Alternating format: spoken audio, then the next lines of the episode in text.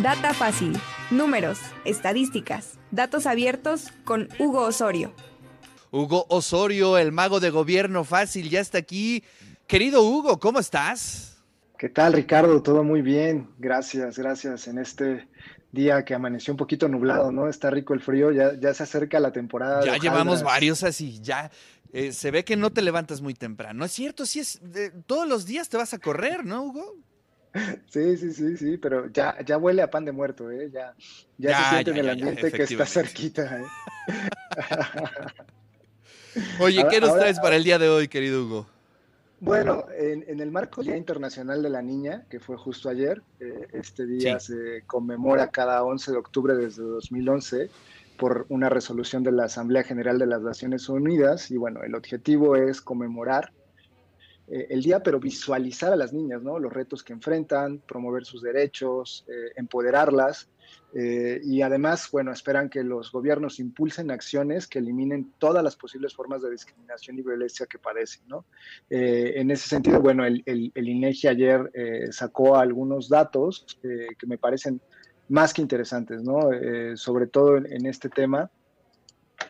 Eh, tienen ellos unos este, datos muy interesantes. Por ejemplo, en, México, eh, más o menos estamos hablando de que el 18, hay 18.9 millones de niñas y adolescentes eh, menores de 18 años, ¿no? Y esto representa el 15% del total de la población, ¿no? en esta proporción hay un 49.3 de mujeres en este rango de edad por un 50.7, ¿no? Y aquí podemos ver que hay menores de un año hay 4.8, de 1 a 5 años 27.3%, ¿no? Eh, es, es, un dato interesante y eh, algo que me, que me, llama la atención en estos datos, por ejemplo, es el, porcentaje de población de niñas por entidad federativa. Si nos damos cuenta, en, en, en Chiapas, eh, en, Guerrero y en Oaxaca eh, son de, los, de las entidades que mayor proporción tienen junto con Puebla, ¿no? Chiapas llega a un 18.7 y Puebla tiene un 16.1, mientras que Guerrero tiene un 17.3%, ¿no? Ahí podemos ver cómo, cómo se mueve esto y bueno, eh, más hacia el, hacia el norte la proporción baja, incluso en, en Quintana Roo, ¿no? Eh, es, es, es, curioso esto, ¿no? Sobre todo porque eh, en datos de Coneval, justo esta, esta región, la conformada por Chiapas, Oaxaca, Guerrero y Puebla, eh, ubica a estas entidades con las de mayor pobreza a nivel nacional, ¿no? hay que recordar que, por ejemplo, en Puebla, de acuerdo a datos de, de Coneval, seis de cada diez personas viven en pobreza, ¿no? Entonces, este es un dato que, que sí llama la atención eh, cómo, está ahí eh, conjugada esta parte, ¿no? Ahora, en cuanto a educación, eh, otro, otro dato que sí, sí llama la atención y que también nos invita a poner el foco es el que tiene que ver, ¿no? Eh, había 16 millones de niñas estudiando en 2020 en edad de, de 3 a 17 de México. De ellas, solo el 84% asistió a la escuela y por grupos de edad, esto es lo, lo, más curioso, ¿no? De las niñas de 3 a 5 años, el 63% acudió a la escuela. De 6 a 14 años, el, el 94%, pero después solo el 74% eh, de 15 a 17 años se encontraba estudiando, ¿no? Entonces, esto es, esto es un dato ahí a señalar y es un porcentaje mayor a lo que se ve, por ejemplo, en relación con los hombres, ¿no? También lo que ocurre en, relación a, la habilidad lectoescritura en población de 8 años que no ha adquirido la habilidad, podemos ver que en localidades rurales es un 6.1% de, de mujeres, en hombres es un 7.6 y en localidades humanas es un, urbanas es un 2.7 contra un 3.5, ¿no? En ese sentido, sí hay, sí hay más hombres, ¿no? En cuanto a hablantes de lengua indígena, que también eh, CONAPRED señalaba que en este marco del Día de la Niña era importante señalar la discriminación eh, que reciben las niñas, eh, ya sea por, por, su peso, por su color de piel, eh, por su forma de vestir o incluso si son eh, hablantes de lengua indígena. Eh, esto es, un, es a señalar que sigue pasando, ¿no? Y que a lo mejor es importante por eso este día para señalar que pues, son cosas que deberíamos de estar cambiando, ¿no? Por ejemplo, en México en 2020 residían 776 mil niñas y adolescentes de 5 a 17 años que hablan lengua indígena, ¿no?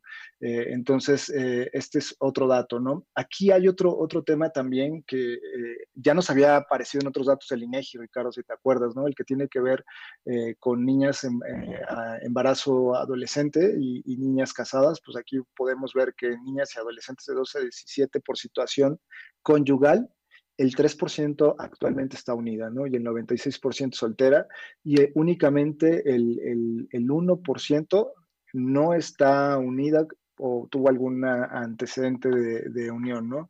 Eh, son, son datos, ¿no? También lo que tiene que ver con la tasa específica de, fecundidad de las mujeres de 15 a 19 en Chiapas, eh, hay 66, es una tasa de 66 por cada mil adolescentes, ¿no?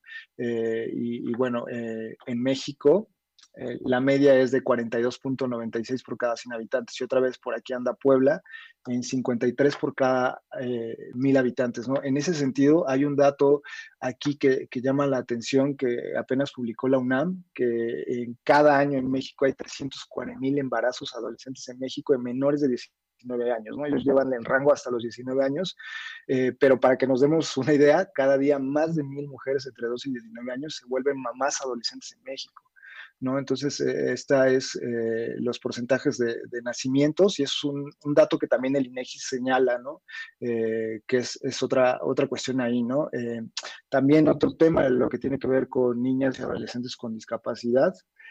Podemos ver ahí el porcentaje, más o menos de 12 a 17 es un 2.7% de, de niñas y adolescentes que, que van.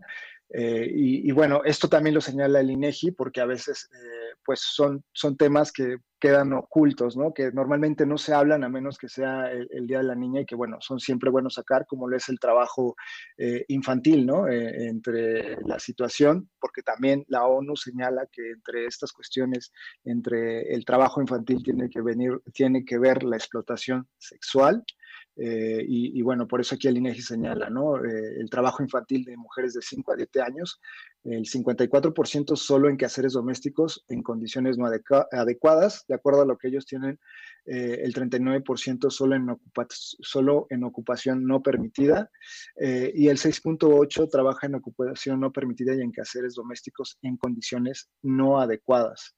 Eh, estos datos son eh, de la encuesta nacional del trabajo infantil de 2019, en la cual se estimó que la tasa de ocupación de niñas y adolescentes de 5 a 17, de, a 17 años fue de 9.2%, ¿no? Eh, entonces ahí eh, hay, hay, que recargar que los, las ocupaciones no permitidas son trabajos prohibidos debajo de la edad de mínima de 5 a 14, ¿no? O ocupados de 15 a 17 en trabajos peligrosos según la Ley Federal del Trabajo.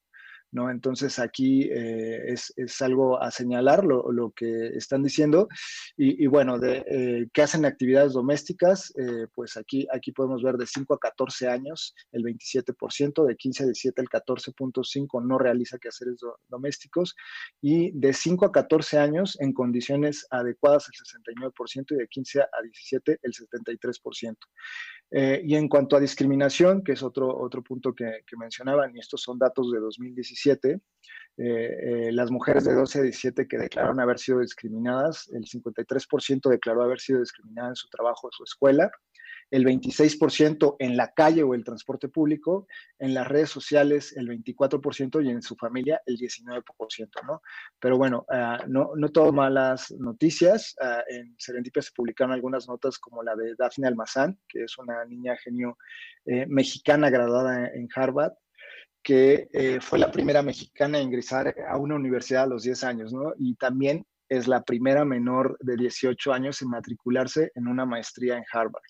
O también el caso de Ara Pérez, que es una niña mm, genio mexicana que quiere trabajar en la NASA, ¿no? Y eh, por ahí eh, hablan de su coeficiente intelectual de 162, superior incluso al de Einstein, ¿no? Entonces, eh, hay, hay, hay, muchos datos, hay, muchas cuestiones, importar, importante recordar que el objetivo de, de, este Día Internacional de la Niña es visualizar esto, ¿no? Y recordar que, pues, las niñas pueden ser lo que ellas quieran ser, ¿no? Hay, hay, que alejarse de los estereotipos y romper esos paradigmas que tantos años nos han hecho durante tantos, tanto, tanto tiempo.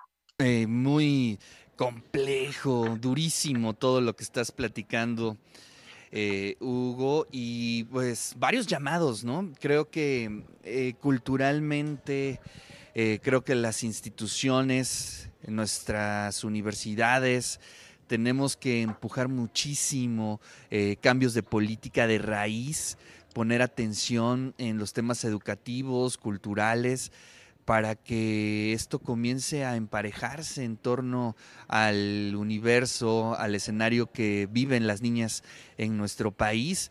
En verdad me quedé frío, ¿eh? me quedé frío con el tema de los embarazos, con el tema de la explotación eh, sexual eh, de las niñas en nuestro país. Es un tema que no podemos dejar pasar por alto y qué bueno que las traes aquí a la agenda del de eso se trata, Hugo.